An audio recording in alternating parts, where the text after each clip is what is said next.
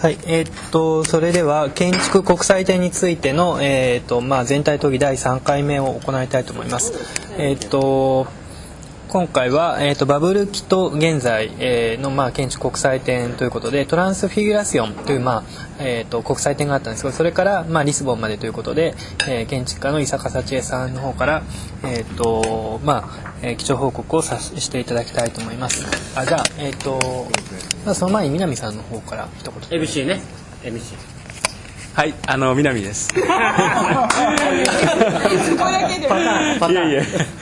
あの今日はですね、あの今あの MC の松田君からねお話があったんですけど、急遽僕が少しあの MC をポスト MC ということでやらせていただくことになったんですけども、えっ、と今日はですね、あのすぐ隣にですね、あの隣っていうかこのテーブルにですね。あの小女子大学の鈴木さんとそれから建築家の山田浩二さんとそれから伊坂幸恵さんと平雅子さんがいらっしゃるんですけども、えー伊坂幸恵さん、まあ、伊坂幸恵さんはあの女性の建築家として非常にいろいろご活躍であの建築雑誌のですねあの実は建築ガールズパワーっていう特集が、えーあったんですけども、うんそこにまあいろいろとこうあの出られていて。えーまあいろいろあのお話をされてるんですけども今日まずあの伊坂幸恵さんの方からまず基調報告としてということということでお話を伺いたいと思いますじゃあ伊坂さんよろしくお願いしますはい。伊坂です。よろしくお願いします。さっきと声が違うそうそう。それで、えっと。まあえっと、第2部と第3部かな、ということであの自分が具体的に、えっとまあえっと、関わった大きく2つの国際展覧会を、まああのまあ、簡単ですけども具体的なところをお伝えしたいと思います。はい。まず1989年に、えっとベルギーと日本の、まあ、大きな国交が、まあ、昔からこう皇室もあの向こうのロイヤルファミリーも仲良しなんですけども、えっと、ユーロパリア・ジャパンという日本の、まあ、歌舞伎とか相撲から、えー例えば一人芝居の化粧というものまでそれから現代建築まで含めた大きな文化イベントがありました、その座長みたいなものがまだ存命中の本田宗一郎さんで本田財団があの、まあ、経済界を取りまとめてお金を、まああのまあ、持ってきたものですから非常に格調も高く、まあ、そのバブルの頂点のあたり1989年の開催ということで準備期間も十分あったので、えーちなみにこのトランスフィギュレーションという展覧会はあのしばらく当時しばら工大の助教授だった三宅リーチがダイレクターに、まあ、あの選ばれたんですけども、まあ、この展覧会一つだけでも日本で最大のガラスメーカーさんからポンと5600万をいただくというような大変な、まあ、の規模でした。でまあ、具体的に誰が出たかというと、えっと、建築家としてはえっと、ちょっとここに汚いスケッチを出して。汚いね。こ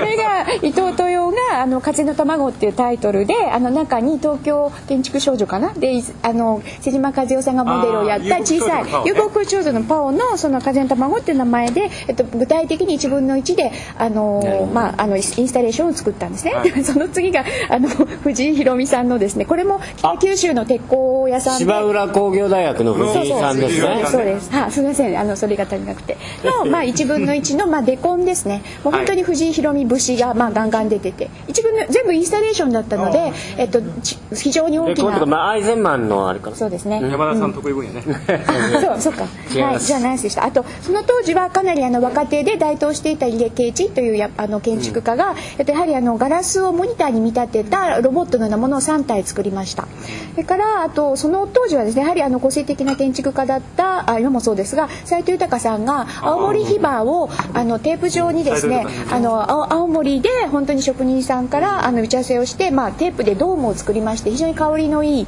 なんていうか、まあ、あのエキゾチズム漂う、まあ、ヨーロッパにおいてはっていうようなあのインスタレーションがありました。から、えっと、最後が高松市で、まあ、彼は、えっと、建築というよりはあの黒い木のあのフレームを、まあ、バンバンいっぱい作りまして床にガラスを貼ってその下に、えっと、赤いバラの花をたくさんあのグリッド上に全部並べてでスモークを焚いて赤いビームあのレーザービームでなんかこう幻想的な現象的な彼独独自の短美的な世界と展開したんですね。でまあ、全体のあの会会場会場自身というしては、えっとまあ、ベルギーブリュッセルというのは、あの非常にあのアル・ヌーボーの、まあ、ある意味もう一つのメッカみたいな場所ですから、ビクトワール・オルターのあの作品であの、ま、当時はあの廃墟だったんですがそれを新しくいいし引進新しましてあの、えっと、改修して商工会議所だった建物全体を、まあ、あのその、まあ、タイミングできれいにしたと、まあ、そういう展覧会具体的に関わりました。でこのタイトル自身「トランスフィギュレーション」って何なの？って思うと思うんですが、まあ、あのヨーロッパ、まあ、もしもしくはクリスト教の人にはすごくあの特別な言葉らしくて、まあ、対象のキリストのあの変容というか、あの変態を指すあの、まあ、宗教的な言葉らしいですね。もちろんこれは三宅リーチ独断のですねあのテーマであってあの要するにその当時とその1980年代後半っていうのはバブルの頂点ですから私が思うにまあ大学の先生で、まあ、まあこれまでたくさん、まあ、展覧会もオーガナイズされてた彼に、まあ、そのコンセプトを立てることももうもちろん任されていたし、まあ、人選も任されていたしそれからあの、えーベルギーの、えっとまあ、建築協会ともあのララインを作ってで非常にあの価値のあるフランス語と英語のあのあのバイリンガルの、えっと、きちっとしたあのカタログもあの出版しました。すいません今日は持ってこなくて。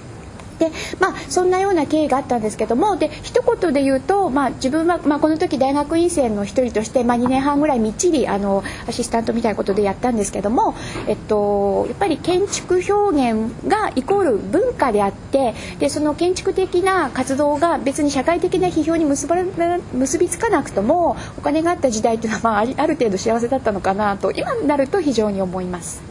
それがまあはい一つ、で、えーっと今ですねあの伊坂さんのリクエストでそれが2個目です。そうですね、はい。あの今実はえあ今のね、話であの1989年って言ったら、はい。まさにそのバブルの真っ只中なんですけども、はい。一方でちょうど何かこう社会主義とか東欧がもう立て続けにこううん崩壊した時期と重なってるじゃないですか、うん。はいはい。はいでしかもそのベルギーっていうのは割とこうヨーロッパの微妙な位置で、あのまあ正直そのマイナーな国って言ったら変ですけども、まあ、ヨーロッパでもちょっとこうあのあまりこうメインの国じゃないけどメジャーな国じゃないわけですよね。うんそれはなんか展覧会に関わられてそういうその気配っていうのは当時感じてたんですか、えっと、逆にそのマイナーなというかあの、ねまあ、あのた超大国ではないという意味で多分 EU の本部もあるし便利な国なんじゃないでしょうか。で、まあ、あとそのあるある意味その王室があるので、社会的に安定していると。それから日本の企業があのまずヨーロッパに進出するにはどうもベルギーらしいんですよ、まあ、そういった縁もあって経済界もベルギーのそのユーロパリア・ジャパンっていう、まあ、本当に準備期間も取ったものに対しては非常に好意的に受け取ったっていうことは一つある。なるほど。なるほど。どうもありがとうございます形式で一点確認したい。要するに日本の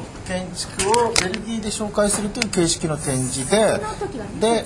えー、とお金としては日本が基本的に全部持ち出してやってるってことですねまあ、ただ向こうもあの現地のけ建築事務所もつけてくれたしあの確か私の記憶ではカタログは彼らの出費というかそれからレセプションであるとかそれも彼らの出費でただ、えっとまあ、建築展でいうと実はもう一つあってあとうんと例えばたた多分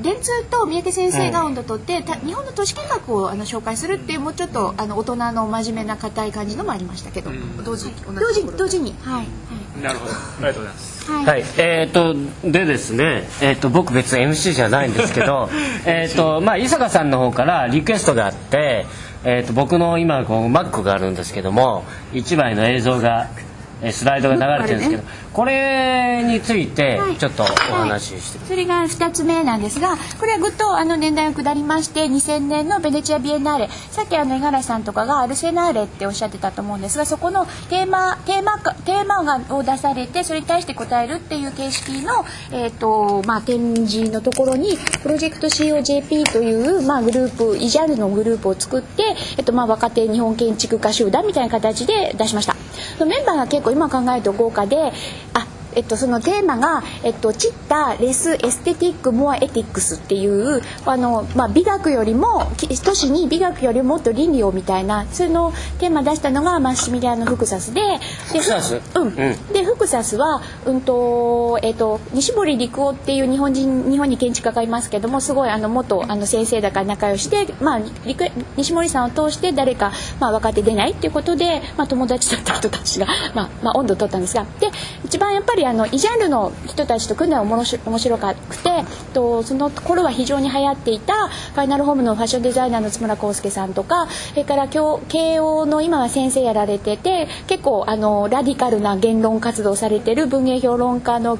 えっと、福田和也さんとかからその相棒の発明者である今2008年から確かあのソニーサイエンス研究所所長になった北野博明さんとかでこのプロジェクトの後に急にロボットデザイナーとしてもすごいセレブになっちゃった松井達也さんとか。で建築家の方は割と地味であの西森さんとそれからあの佐々木達郎さんとあと末席に伊坂幸恵と。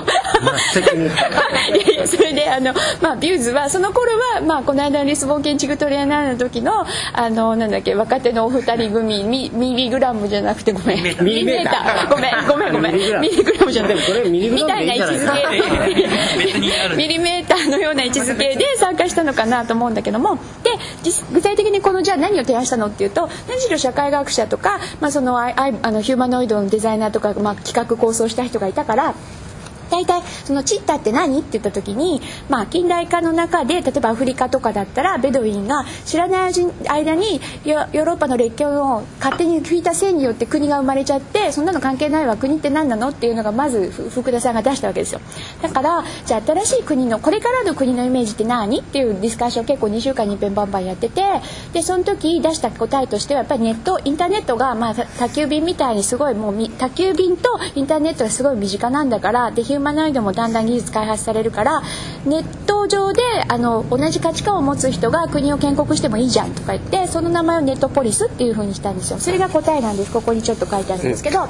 じゃあなんでポリスかっていうと古代ギリシャは確かあの合議制をこう顔が見える何千2,000人とか何千人1,000人単位で国をあのあの合議制やっててそれだとそのヒューマンスケールであのなんていうかなまあ、あのネットポリスと出る割にはそこがヒューマンなんですけどもそういう規模の都市を想定してで彼らがいろんなところに移住できるようなビルディングタイプを、まあ、私ども建築家として新しい都市のイメージとして出そうと。それがちょっとここにタミヤの模型になってるんですけどもパッケージ借りてるんですがあの、まあいまあ、そのフェイス2フェイスでコミュニケーションを取るっていう象徴が、まあ、サッカーかなスポーツかなとか言ってスポーツ場を、まあ、ここにもサッカー場になってるんですけどもあのベースベースにあってそこに、まあえっと、ネットポリスの住人が自分のユニットを何か選べるみたいな感じで、まあ、結構幾何学ちょっと分かりにくいんですけど幾何学的なスカイスクレーパープレクレーパーを砂漠とかいろんなところに作るよっていうまあ提案でした。で具体的にその時にこのピューマノイドのピノっていう名前なんですけどもあの動かしたりあの逆らせたりして結構可愛いい あの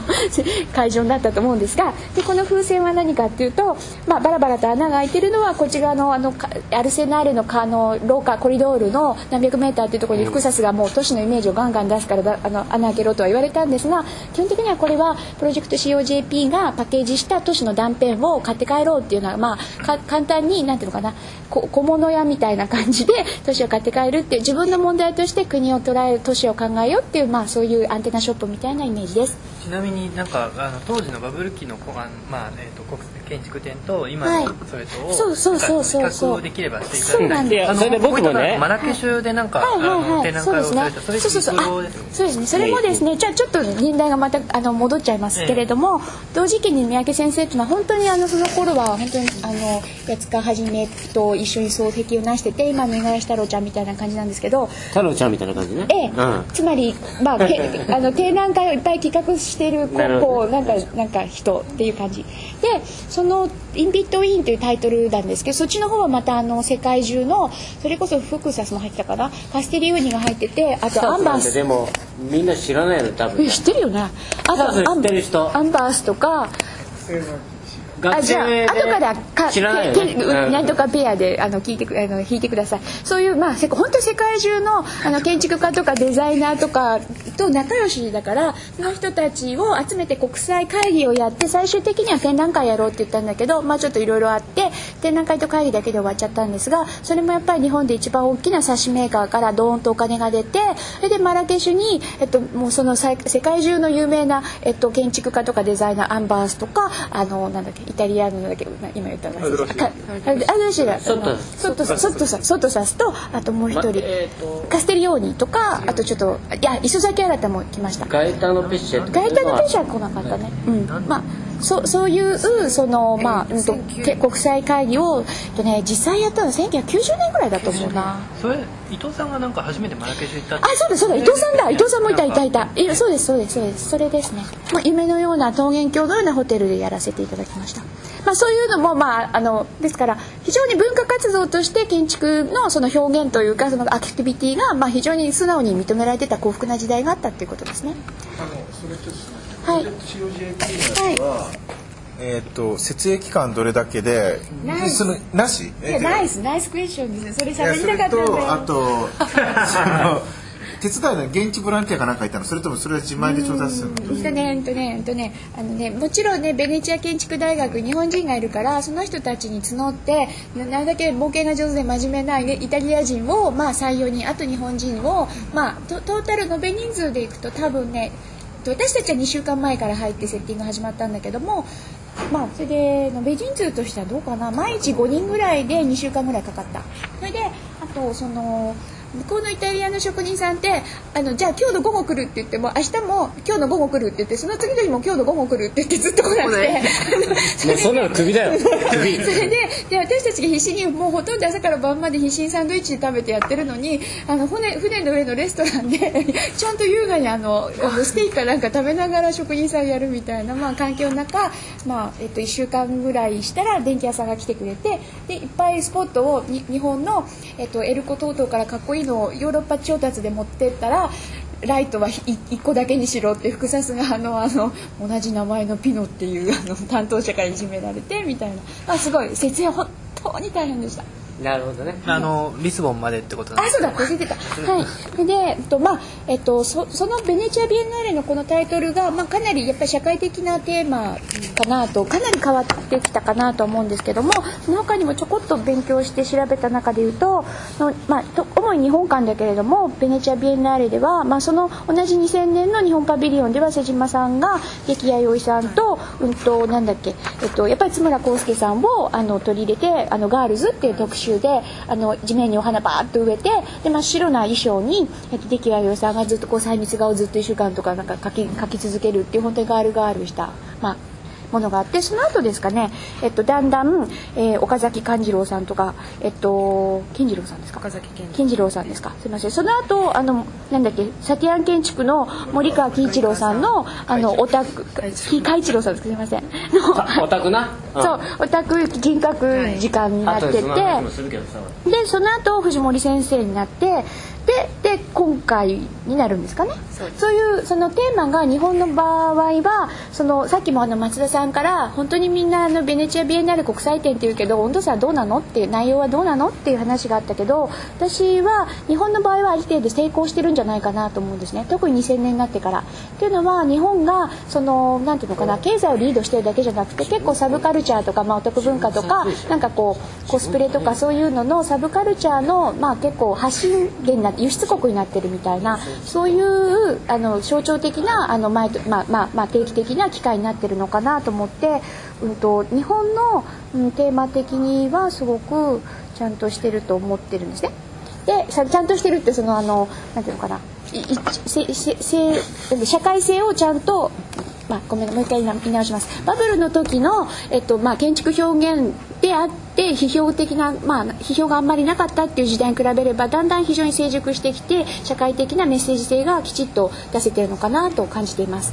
で、まあ、リスボンになりますけれども今度はこうリスボンになりますと、まあ、ベネチアに比べてかなりネームバリューが落ちてかつ第1回とで、まああのまあ、ちょっと幸か不幸かあの時間もお金もなくって本当にやるかやらないかわからないけどなんか踏み絵のように始まって。で融資だけで、まあ、結果的にはやっぱりあの非常になんていうのかなあの実現できたから非常にまあ評価できると思うんですけどもあの手間手前味噌です実際に率直に行かれた感想みたいな。とベネチアとご比較してもいいですし。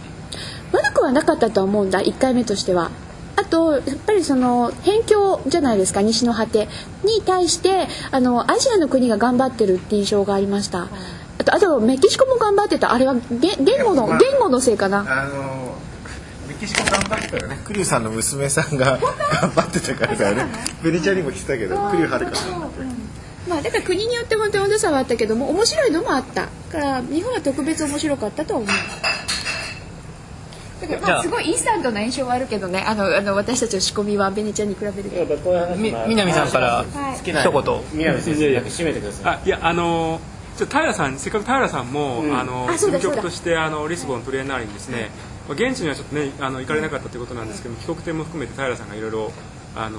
まあ関わってやっていただいたっていうのもあるので平さんにちょっと一言。あじゃあ平さんの方から。はい、あのーそもそもなんでリスボンで建築トリエンナーレが始まったのっていうのは多分皆さんの中でありつつ現地行かれて、まあ、その現地のその組織の対応ですとかいろんなところで多分あったと思うんですけどあの帰国展っていうのはあの、まあ、せっかく日本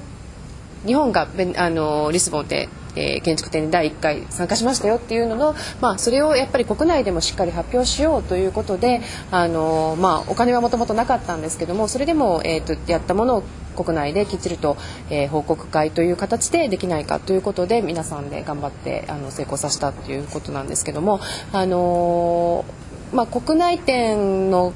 ちょうど行われる頃ぐらいにそもそもなぜリスボンでそういう建築の展覧会が行われたのかっていうのをあの国際交流基金さんが今回支援をしてくださったんですがあのベネチア担当、えーベネチアの、えーベネチアビエンナーレの担当されている課長さんの方に少しお話を、はい、伺ったんですね。であの少しあのお話をされてた内容としてはあのちょうどその頃、えー、とサミットが行われたようなんですよそれのホスト国としてリスボンがあったのであの実は、まあ、そういう理由もあってそのリスボンを盛り上げるっていう意味で建築展を仕掛けて、えーリスボンですごく盛り上がってるんだよっていうのをある種アピールをしたいっていう。